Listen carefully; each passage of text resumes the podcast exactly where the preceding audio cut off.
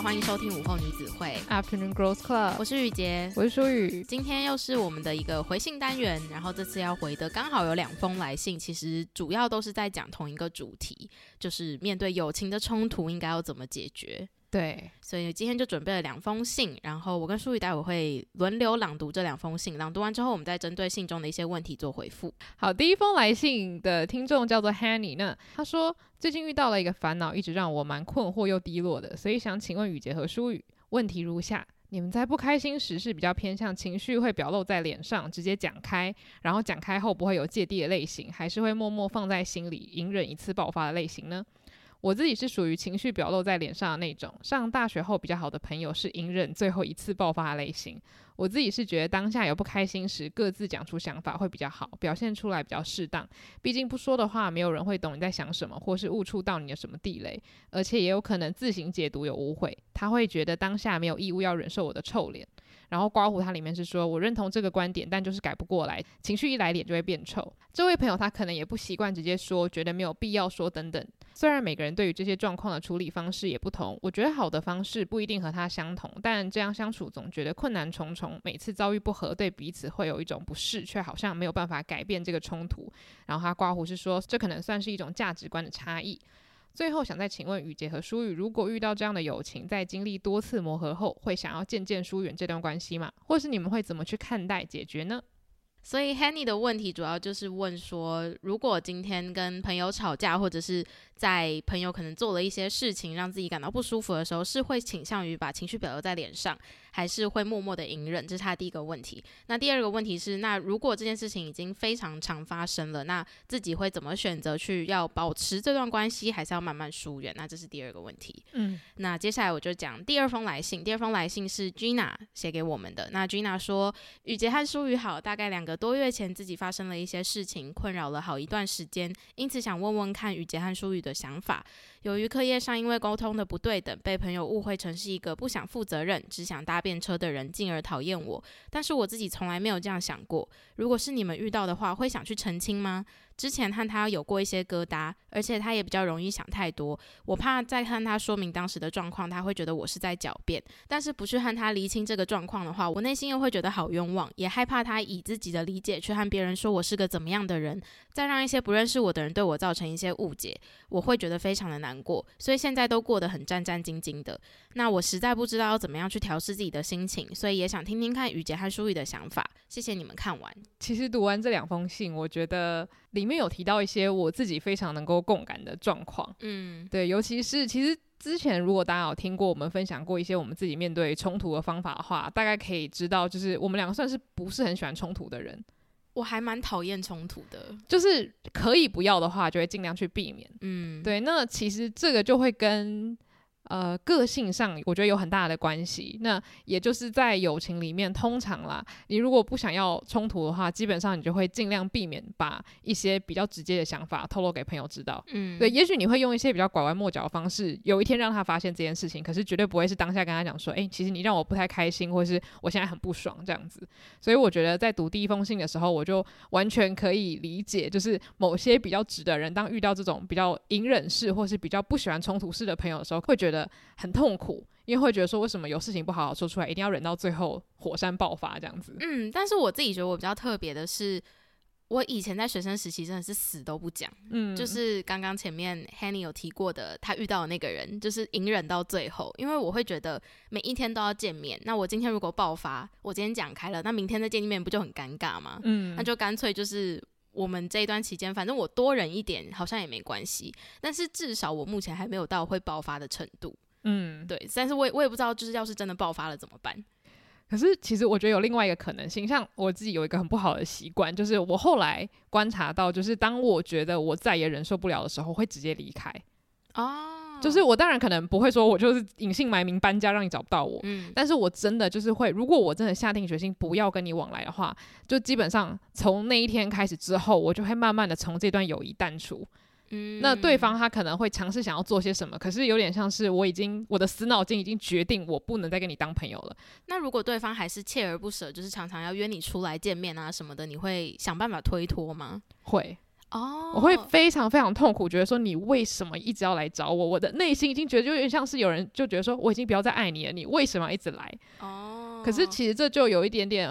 有点一板一眼嘛，就是我已经做了决定，别人不能。改变我的想法，嗯，对，那有点像是，其实我在一开始我可以表达说，我希望你可以做哪些事情，可以让我们的沟通更顺畅，可是我都没有说出来，我就是忍到我觉得好，我们再也不适合的那天，我就自己决定结束这段关系。可是对方不知道我的心路历程，所以他会觉得你怎么突然就把这段友情丢掉了？可是这算敢爱敢恨吗？这算吗？可是这有点像是我也不敢让他知道我为什么离开啊，这样好吗？就不好啊。所以你的意思是说，如果他一直来追问你说为什么我会变这样，你也会不说？我会不说哎、欸，哦，所以你是真的就是忍到最后的人。对对对，我觉得我就是那种，因为我是有点烂好人类型的人嘛，嗯、所以我自认为我的忍受程度是很高的，所以我会觉得说，如果今天你已经做了一件让我觉得我再也忍不了的事情的话，嗯，我也不要白费唇舌，希望你去改变了，因为到时候你改变，如果我还是无法接受你的话，这样你不是很可怜吗？有点我自己会想很多啦。嗯、对，但就是比起慢慢抽离，你是会马上消失，你就是会。英文讲叫 ghosting 别人的人，呃、欸，对对对，嗯，所以就其实不太好啦。就是我觉得回溯很多小时候的关系，可能对方没有什么感觉，可是有点像是我可能是在表面上慢慢的抽离，可是我那时候内心可能我已经对这个友谊的期待降到最低了。嗯，我没有想要再跟你发展长期的友谊关系，因为你可能已经在某一个时间点伤害到我，但是可能对方时至今日都不知道当初我到底是哪边被伤害到了。嗯嗯，嗯，那其实，在一段关系里面，这。也是不太公平的一件事情。嗯，对，我懂。但是因为像我刚刚有提到，我学生时期就是选择会忍的嘛。嗯。可是我觉得现在对我来说比较不一样的状况，是因为其实现在还在我身边的这些朋友，至少都跟我有五年以上的交情。嗯，对。所以就是我觉得，因为已经有这么长的交情的情况下，我觉得彼此都很了解对方的个性，也都知道就是什么话是能够当面直接讲，什么话是私底下我们两个人单独的时候再好好的说出来。但是。这两个方式都有回归到一个点，就是我们还是会倾向于把什么样困扰我们的事情直接面对面的跟对方讲。嗯，因为我觉得这个是维持友谊一个还蛮重要的事情，就是你本来就是要透过无数次的沟通去找到彼此的一个平衡点，就感觉跟其实说真的，友情真的跟爱情越来越像，就是你经营一段友情，真的你自己要付出之外，你也。你也会希望对方也跟你有同对等的付出，所以你如果不去沟通的话，你没有办法让对方知道你现在需要他为这段感情付出什么。嗯，那其实要是他本身就是他也想要努力，可是他不知道怎么做，那你又不跟他讲，对他来说也是一件很不公平的事情。对，嗯，那我我自己是觉得，其实刚刚这封来信，他让我想到一件事情，就是。他有说他朋友没有义务要忍受他的臭脸这件事情嘛？嗯，那我觉得今天其实如果是一个藏不住自己情绪的人，其实我觉得他直接说出来，我我觉得没关系，因为我身边有一些朋友是真的个性跟我差非常多，是那种他如果当下觉得哪里不舒服，或者是他当下很难过，他觉得被忽略，他是会直接讲的。可是其实这种人他的魅力就是在于他讲出来之后，他真的不会有疙瘩。对，他现在跟你说他生气，他不会明天还在生闷气，因为他的情绪就是来得快去得也快。对。那其实我觉得，像我这种人，其实我不会排斥别人跟我说他哪里不开心，因为我已经知道这个人他不会有芥蒂，那我就会尽量的去跟他到一个中间点，就是我会愿意去跟他沟通，虽然我可能也没办法像他这样那么开诚布公的把我的心情说出来。那相反来说，我就是那种我不开心，可是我的表情一定会 hold 得很好，因为我知道我没有要告诉对方我为什么生气，那我就不能让他从我的察觉到对对对对对，因为他如果看到我脸很臭，我又不讲话，那你真的是在凌迟别人，你知道吗？就是很像是那种。你在生气吗？你为什么生气？你在生气对不对？没有啊，就就是这样子。没有，我没有生，就是可是有些状况真的是你本来没有在生气，但你会被问到生气。对对对，对，要说我就真的没有在生气，到底想怎样？所以就是，我觉得每个人他都会有自己一组方式去解决。嗯、因为像我自己的话，我会觉得说，我现在不想告诉你我臭脸，那我回家我可能会先自己生闷气一段时间，然后我会花一点时间消化来决定今天这个生气到底是因为我累了，我状况不好，还是这个人真的伤害到我，我再去决定。因为有时候如果你我当下先给了一个臭脸，但其实不是对方的错，我回家我真的会自责到一个想死。而且我觉得有一个点是因为现在跟以前比起来，我们见面的时间其实很少。嗯，就我觉得把那个见面的时间拿来生气是一件很浪费的事情。对，就你可能真的对这个人现在有什么不爽，或者是你们当下可能有什么样的事情造成现在这个状况，你就是觉得不舒服。那老实讲，我觉得你是有选择的，就你有选择，今天就好，我们今天聚会都到这边，我我真的不开心，我想回家。其实我觉得以如果对方是很了解你的情况下，就像我刚刚讲，就其实现在会在我身边的朋友，可能都是五年以上的交情，所以雷点基本上都踩得差不多了。就你至少，你可能跟这个人出去之前，你就大概知道什么样的事情会惹他生气。那既然你都已经想要为这个聚会多尽一份努力的话，那像我自己就是。如果我知道今天跟我出来这个朋友，他很在乎吃饭的时候有没有定位，譬如说，我就会先说，那我先定位，或者是他也会很积极的表现出来说，那他要定位。就我觉得是双方多做一步，就可以造成你们在聚会的时候不比较不容易受到别的事情而感到不开心。先解决所有可能因为外在的原因造成这个聚会不愉快的因素，然后如果是真的因为聚会这种谈话让我觉得不舒服，那我可能还是会选择提早结束这个聚会。对，因为其实我觉得我自己的观点跟你有点接近，嗯、就是很多事情你不一定要说，尤其是像是在那种呃怎么讲价值观的部分，嗯，因为你没有想要改变对方，那你只是可能发现哦，其实这一部分我们不是很适合，对，那可能有有的时候程度太高的话，你可能会选择渐行渐远，那有的时候你可能就是会觉得，哎、嗯，没关系，我就避开这部分，不要聊就好了，对，没。错，不要让我有机会觉得不舒服，那我就可以一直跟你当这么好的朋友，嗯，因为本来朋友就。不是说一定要什么话题都聊嘛？嗯，那我觉得这个大家自己都会去斟酌，尤其是你说，就是你跟这个人在一起四五年了，那你一定会很了解，就是这个朋友他哪里比较适合跟你做沟通。而且我自己有一个方法，就是因为我自己是比较内敛、没有那么外放的人，嗯，那其实我会在我自己心情非常好或是很平和的时候，跟他很客观的分享什么事情会让我生气。嗯，我觉得这样很好，因为其实你完全没有在针对这个世界上任何一个人，你可能就跟他讲说，诶，其实有的时候啊，就是我发现我很在意，就是餐厅有没有定位这件事情诶，因为如果没有定位的话，我可能就会觉得很焦虑，然后肚子饿的时候我容容易生气，就比打个比方这样子。嗯，那今天在你们没有任何冲突的情况下，对方就会有一种哦，是这样子哦，那他感觉会放在心上。那未来他也会就是知道说跟你在一起的时候要注意哪些事情，那对方可能也会跟你透露他自己的雷点在哪里。那我觉得在双方都还没有生气的情况下去先去建立有点像是班级公约的感觉，我觉得其实蛮好的。对，但相对的，要是这个人他听完你分享之后，他也不放在心上，那基本上他可能就真的没有把你当那么重要的朋友，嗯，又或者是他对于朋友的定义真的跟你差的非常的远。对，那其实是这种情况下的话，我自己会觉得，那我就算是跟这个人完全没有任何交集点，我就是很容易被他惹毛，那我就会渐行渐远。对，就是我我觉得那渐行渐远也不是说我完全消失在他的生活中，而是我会尽可能的避免跟他单独出去的机会。嗯，因为我觉得团体出去的时候比较不容易会让你这么容易被惹毛。或者是就是感觉到不舒服，因为大家的注意力是会被很多人分散的嘛。但单独出去的时候，你就是一对一的情况下，你的注意力一定是在对方身上。那如果今天一对一的情况每次都让你觉得不开心，那我就真的觉得可以考虑渐行渐远。嗯嗯。而且其实我觉得就是在友谊里面，有的时候如果你们的沟通方式真的差的非常多，然后你们也完全没有被对方给感染的话，其实我觉得说真的，这个友谊维持下去，可能一辈子都要磨合。诶、欸，我觉得你说的很对，就是其实很多人是在交友的时候，默默的，就是被你的好朋友的一些习惯改变。嗯，像是我真的觉得我在书宇身上学到很多东西，就是我可能以前不是一个那么喜欢规划事情的人，可是因为跟书宇常常见面，然后常常讨论很多事情，我会对于某些事情我知道，面对这种类型的事情，我们就是需要规划，才有办法把事情做得比较有效率。嗯，对，那这就是我自己会觉得。哦，因为这个人身上有真的我我很想要学习的东西，有让我真的觉得很值得崇拜的地方，就是，呃，应该是说我本质上就喜欢这个人的话，那我会愿意为这个人多做一点改变。嗯，对，所以如果你连这个最基本的，这叫什么？诱因？诱因？对，如果你连这最基本的诱因都没有的话，那可能你就要思考一下这段友情它到底为你的人生带来了什么东西。对，嗯。虽然就是很多人讲到友情的时候会觉得说，哎，友情也不是这种说放下就放下的，我们有情分呐。可是你要想，就是因为友情这么重要，那你跟这个人在一起，如果你有百分之五十的时间都在生气，或是担心他生气的话，那就是其实会对你的人生造成很大的压力。其实我觉得，就朋友在一起的话，嗯、至少应该主要的时间是可以帮助彼此成长，或是至少给对方一些慰藉或是快乐。嗯。但是因为像我觉得会来信的这位朋友，他可能真的是有经历过非常多次，就是猜猜测对方是不是在生气，嗯，然后也不敢问，然后又发现自己其实可能很容易会也会让对方觉得好像有点情绪来的太快了。但是我觉得他他有一点点，我自己觉得很。有趣，很像是我自己会遇到的事情，是我跟我妈的相处就有点像这样，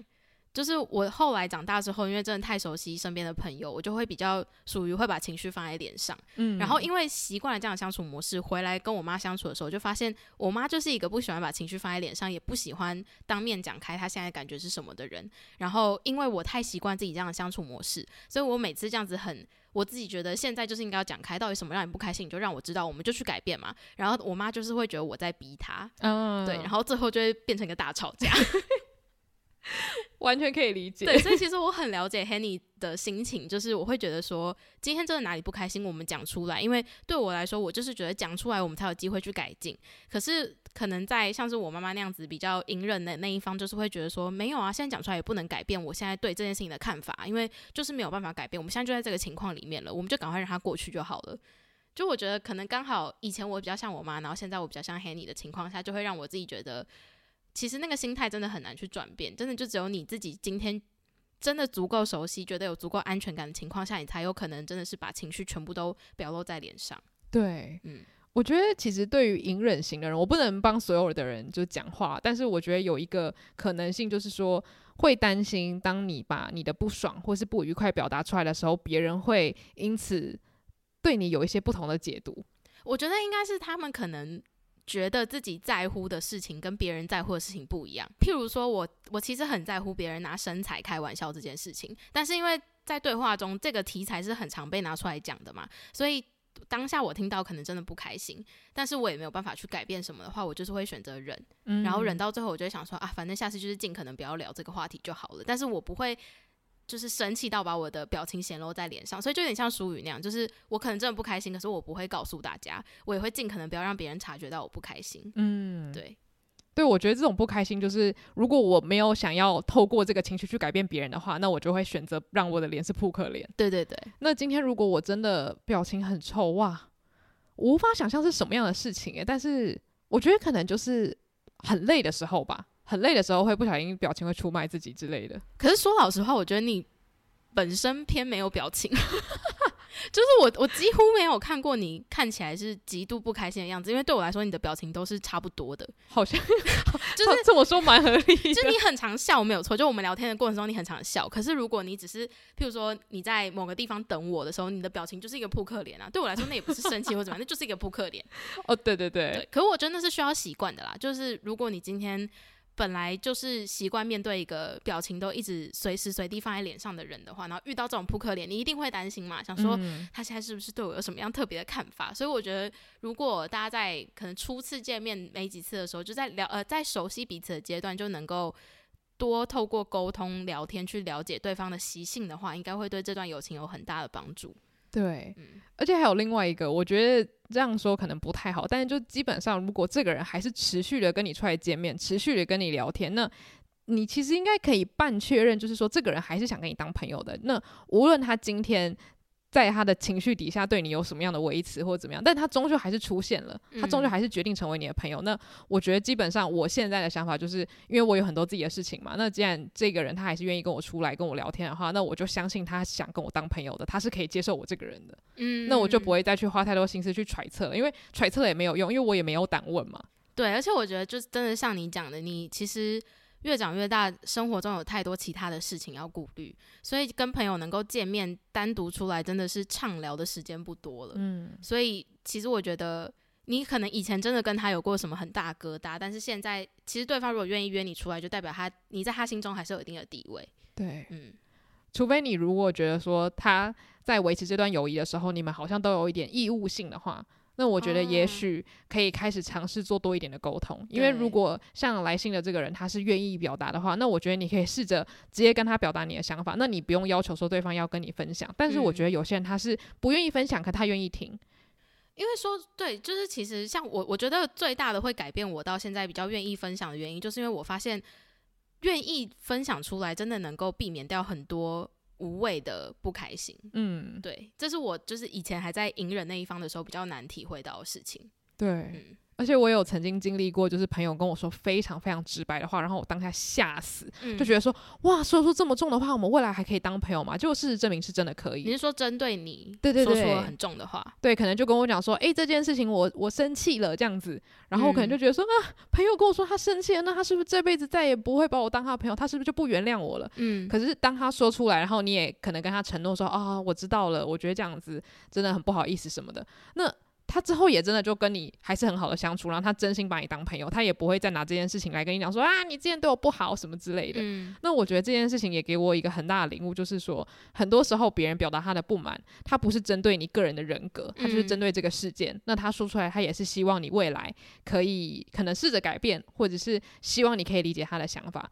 那我觉得这种事情真的发生的当下，虽然是非常非常的可怕，对我这种隐忍型的人来说，真的是很像就是世界末日。但是其实事后可能过了两三年，我就会发现这件事情，它反而会让我对人更有安全感。嗯，就是相信说，当别人生气的时候，他气消了之后，你是真的可以跟他维持很好的关系的。嗯，不是说完美的友谊就是绝对不吵架，你们一定要每天就是相亲相爱一辈子这样子。啊，嗯，对对对，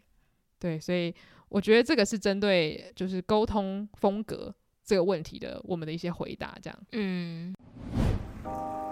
想要定期收听更多书虫人生的精彩书单吗？想要定期吸收更多影剧人生的心得体悟吗？欢迎订阅我们跟 Mixer Box 合作推出的午后女子会赞助方案，每月提供一篇节目精选主题延伸文章，以及我们的每月书单影剧片单心得分享，外加每月 Bonus 书虫人生特辑，以及每两个月一次的英文闲聊单集。现在就去 Mixer Box 搜寻午后女子会 Afternoon Girls Club。订阅不同层级的方案，为你的生活提供更多休闲娱乐的新选择。好，那针对 Gina 的问题呢？Gina 是说，如果被误会的话该怎么办？对，所以你自己的情况，你被误会的话，你会为自己捍卫吗？我觉得这个很难讲，因为如果今天。像 Gina 说的这个状况的话，嗯，是之前就有一个疙瘩，然后他也困扰了好一段时间。那我完全可以理解为什么他这么痛苦，是因为如果你现在去解释，你等于是把很久以前的事情拿来解释，那可能对方就会有一种你干嘛要讲那么久以前的事情？嗯，可是对方可能真的就是因为当初那件事情对你有一些误解，只是就是真的把那么久以前的事情拿出来讲，我觉得对当事人来说也是一个非常难启齿的事情。嗯，因为就是他不太好切入，因为如果是当下你们在吵架，你就可以为自己辩解，这个比较方便一点。嗯，那我觉得。以我自己的个性来说，我会真的是透过行动来证明，对，因为如果说你用未来的行动来证明，然后他依然对你保持着之前的偏见的话，那可能代表他就是有点类似那种，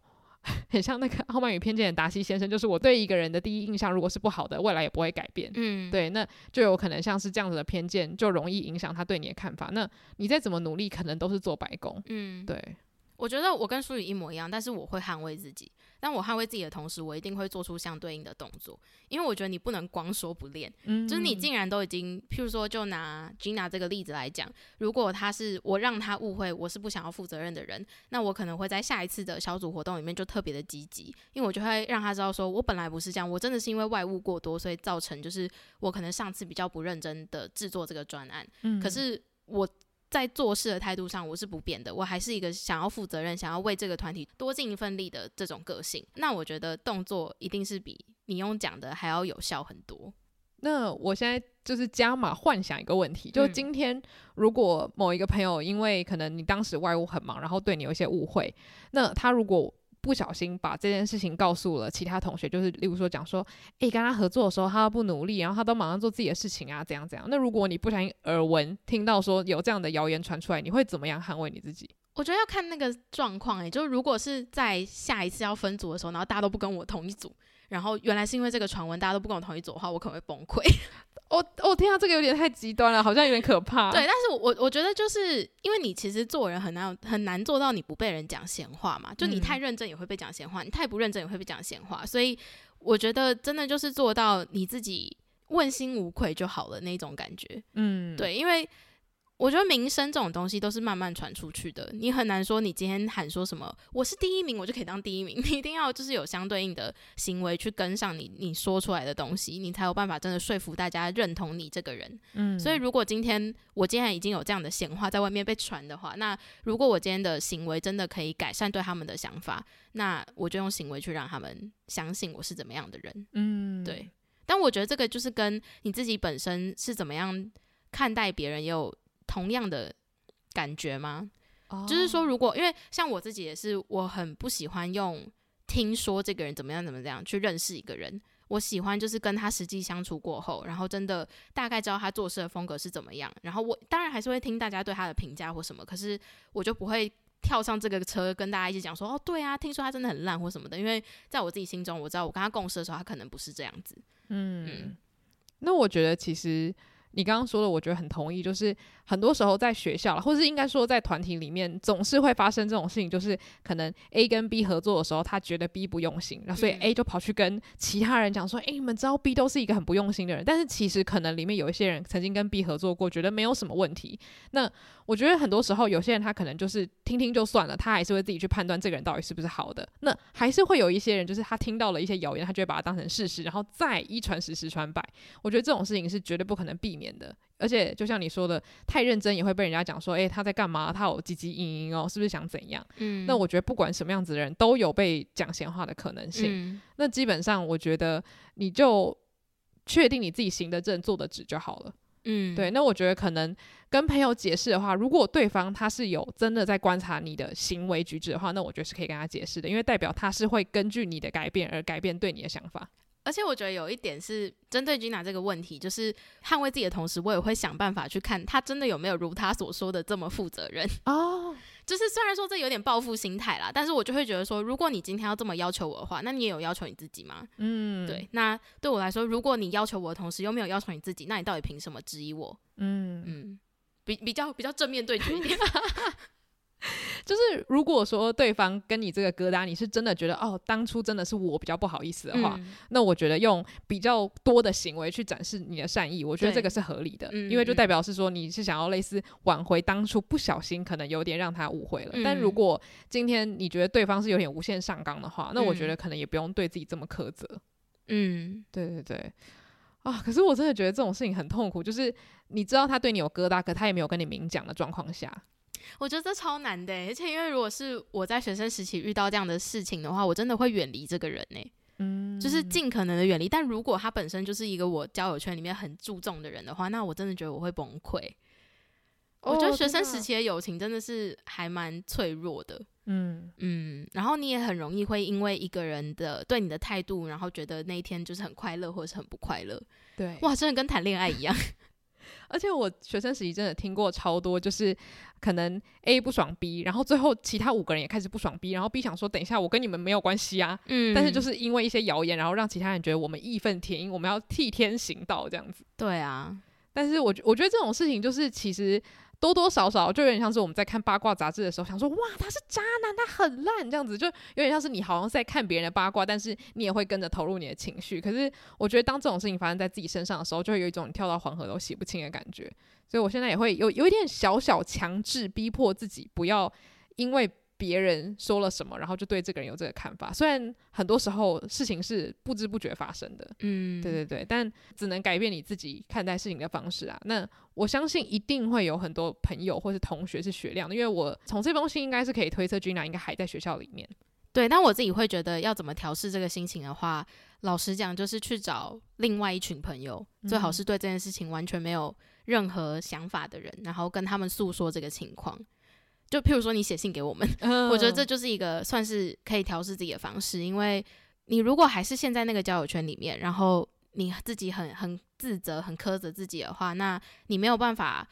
听从，就是不是这个交友圈之外的人给你的一些建议的话，也会特别难过。哦，我觉得你你给的建议很合理，就是因为其实很多时候你出了一个交友圈，那个讯息会完全不一样。对。然后就可能他们也完全不在意别人说你什么，因为他们就觉得诶，关我什么事？我跟他们也不熟啊。嗯，对，我觉得可能真的，你可能在其他课如果有一些跟原本这些朋友不是很相干的人的话，我觉得都跟他们相处，不是说叫你一定要远离原本的人，只是就是让你有机会可以抽离那个环境，然后不要因为这样子陷在那个泥沼里面。嗯，因为我觉得同才就是有点像你说的，今天一个人对你不爽，你可能那一天就毁了。嗯，对。哇，我觉得就是这两封来信其实。都让我发现，就是很多时候友谊的痛苦是来自于猜忌。我觉得所有感情的痛苦都是来自于猜忌。诶，诶，对，嗯，就是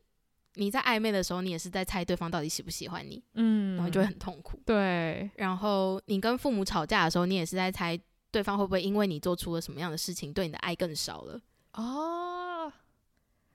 我觉得就是这些事情都让我想到，就是为什么在家庭的沟通上面，我比较少遇到这样子的问题，就是因为我比较敢跟我爸妈表示我怎么样不开心。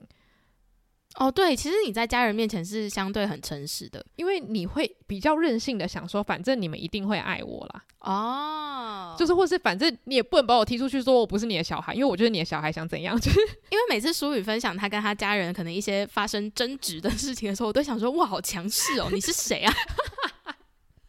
因为他会非常强势的跟他妈说，你可不可以不要讲什么的。对，就是例如说，可能真的是很小的事情，就像是我妈，可能她会看一些恐怖新闻，就例如说一些凶杀案件，然后可能发生在印尼、美国、加拿大这样子，然后我就会觉得。这样会影响到他的心情，然后会让他的你知道能量变得很混乱，然后也会对世界上很的人很多疑。那假如说今天这件事情发生在我朋友身上的话，我可能就会想说要旁敲侧击、循循善诱，因为你不能影响别人要决定要吸收什么样的资讯。可是如果是我妈的话，我就跟她说：“我求求你，不要再就是成为这样的人了，因为就是当你去吸收一些真的跟你。”生活圈完全无关的可怕新闻的时候，你会再把这个可怕能量散播给别人。那我可能就会把话讲得很直白，因为我会跟他说：如果你危言耸听的话，其实你也会让我的生活就是增添了很多不必要的困扰。这样子，诶，那我觉得可以给 Hanny 一个建议，就是尽可能的塑造一个让。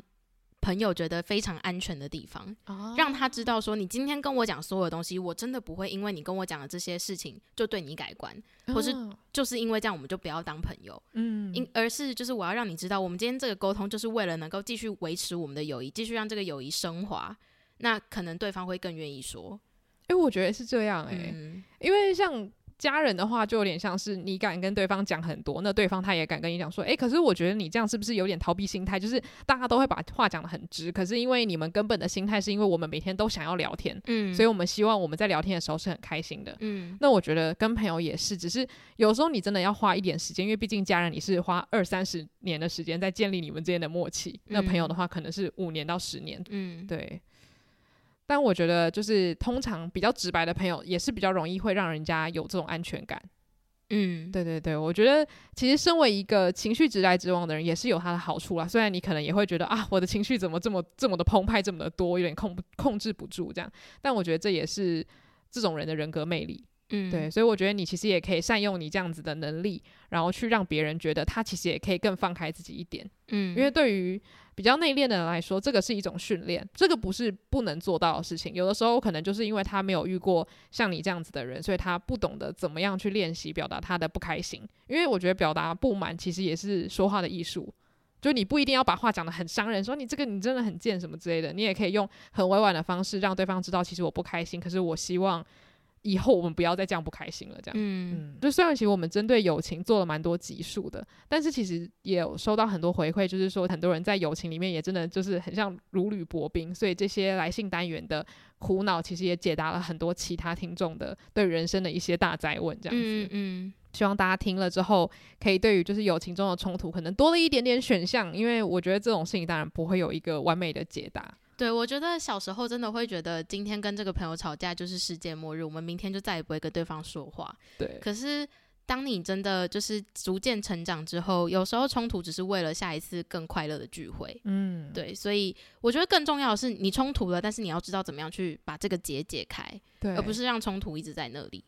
而且就要回到那个丹妮表姐之前不是都常说，就如果你今天真的很受不了你朋友的时候，你就要做优点 PPT 这件事情吗？我觉得是诶、欸，我其实真的觉得有帮助。对，因为当其实优点 PPT 这件事情，不只是可能重燃你对他的热情，还有一点是检视你跟他之间到底还有多少共同点。当你今天那个优点 PPT 上面真的你已经想不出任何优点可以为他写上的话，那我觉得这个友谊就其实差不多了。嗯。